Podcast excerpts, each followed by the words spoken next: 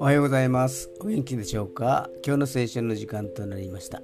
今日の聖書の箇所は旧約聖書詩編42編1節でございます。詩編42編の1節でございます。お読みいたします。鹿が谷川の流れをしたいあえぐように。神よ私の魂はあなたをしたい。あえぎます。アーメン。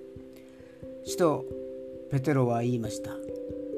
生まれたばかりの血のみ子のように純粋な霊の父を下へ求めなさい。喉が渇いている時の冷たい水の心地よさ。それと同じように霊的渇きを覚えた時には神様から流れている御言葉によって渇きが癒されます。神様は私たちの心の渇きを潤しいつも平安で満たしてくださるのです。今日も神様の癒しが注がれますようにそれでは今日という一日が皆さんにとって良き一日でありますようによッしーでした。